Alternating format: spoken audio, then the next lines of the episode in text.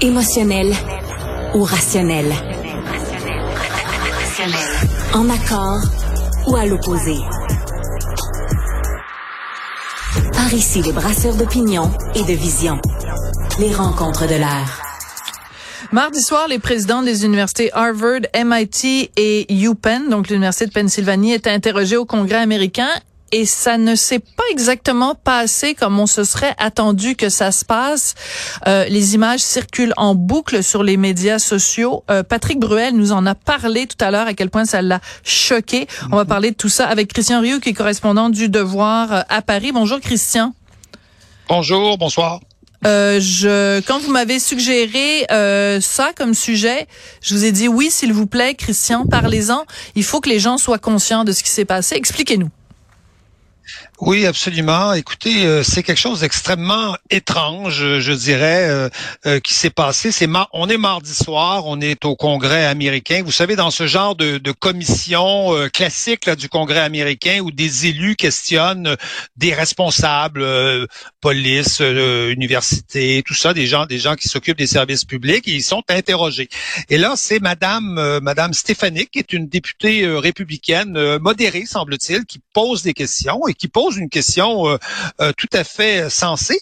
Euh, elle demande est-ce que appeler au génocide des Juifs, hein, au génocide des Juifs, va à l'encontre des codes de conduite de vos universités? On a l'extrait. on a l'extrait. On va faire jouer ça. Un, un, petit extrait parce qu'elle a posé trois fois la question aux trois dirigeants de l'université. Tristan nous a préparé ça. plusieurs fois. Oui. pour ne pas avoir de réponse. And Dr. Gay, at Harvard, Does calling for the genocide of Jews violate Harvard's rules of bullying and harassment? Yes or no? It can be, depending on the context.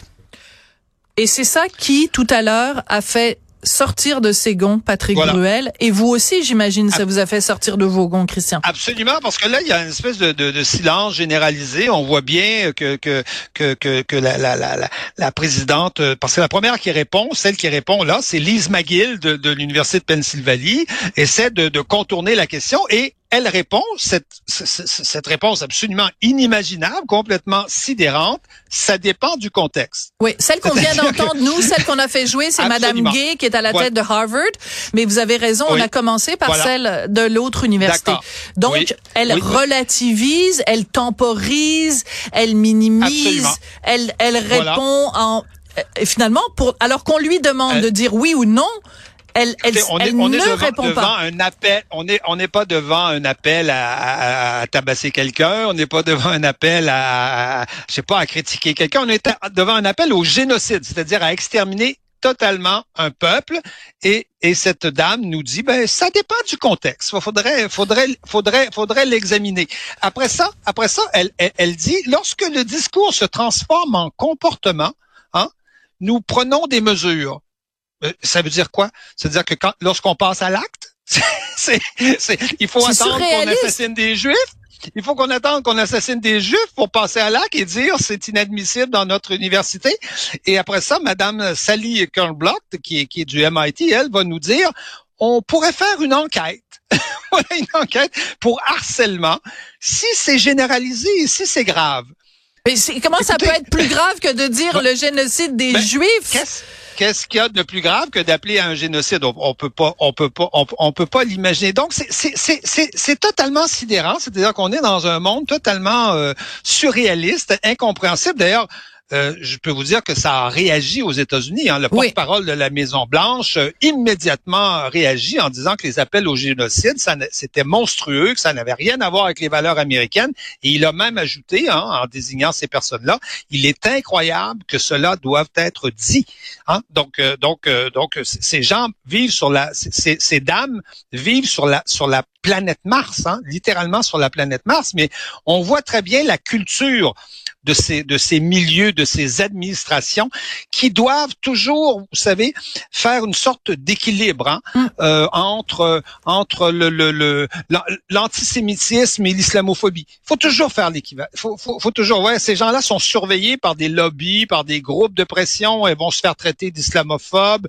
Euh, les Juifs aujourd'hui, c'est pas beaucoup de monde dans, dans, dans nos sociétés. Hein. Aux États-Unis, c'est encore assez assez mm. imposant. En France, c'est plus c'est plus beaucoup de monde, euh, alors que le monde le monde musulman, euh, euh, le, monde islamique, c'est c'est beaucoup de gens, beaucoup d'électeurs, et donc elles font elles marchent toujours toujours sur des œufs.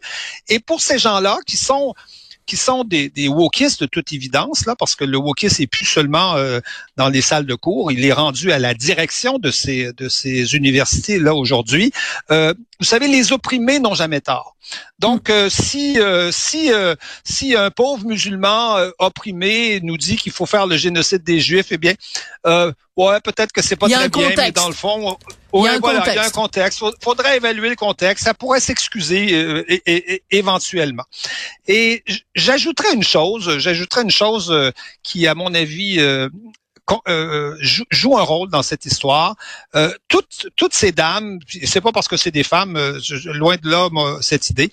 Toutes ces dames ont été nommées très récemment euh, elle, il y en a pas qui je pense qu'il y a aucune qui, est là depuis plus de deux ans et elles ont été nommées en fonction de critères de discrimination positive. C'est évident. C'est très clair. Euh, on, a, on a nommé certaines à cause de leur couleur, d'autres à cause de leur sexe. Et on peut se poser la question. Enfin, je la pose la question. Je sais que c'est c'est pas c'est pas très très très très très estimé de poser ce genre de questions là, mais je pose la question est-ce qu'on a nommé les plus compétents? Euh, Moi, j'en ai rencontré des j'en ai rencontré. J'ai serré la main à des à des présidents de Harvard euh, euh, qui étaient euh, autrement plus euh, plus brillants plus brillants que ça. J'ai eu la chance moi de passer de passer un an à Harvard à un moment donné dans ma vie. J'ai été extrêmement chanceux grâce à une bourse et tout ça. et je peux vous dire que jamais jamais je n'aurais imaginé qu'un président de Harvard avec qui j'ai eu la chance d'échanger euh, dise, dise de telles de telles bêtises. Et, et je pense Savez-vous que... à qui j'ai pensé? Savez-vous à qui j'ai pensé? J'ai pensé à Henry Kissinger, qui vient de mourir, qui a passé des décennies à enseigner à Harvard, qui est un diplômé de Harvard, qui est un rescapé de l'Holocauste. Il doit se retourner dans sa tombe. Euh, et qui doit se retourner dans sa tombe euh, une semaine ou deux après après après qu'on ait fermé la tombe. Vous voyez, c'est c'est inimaginable, c'est impensable. Tout à fait. Mais ça dit quelque chose quand même sur euh, ce qui se passe euh, à la tête des universités américaines et sur les campus. C'est absolument épouvantable et ces images-là font le tour du monde et ça n'est rien pour rehausser la réputation de ces trois universités qui sont pourtant des peu de gens, Et peu de gens en parlent, notamment au Québec. Je, je, je le ah, souligne. Ben, comptez sur moi. Comptez sur moi, ben, Christian. et, euh, et Patrick Bruel, tout à l'heure, j'invite les gens à aller écouter également l'entrevue avec euh, avec Patrick Bruel, que ça a profondément indigné. Merci beaucoup, Christian, d'avoir soulevé la question. C'est important de le faire. Merci bien. Au revoir. Merci. À bientôt.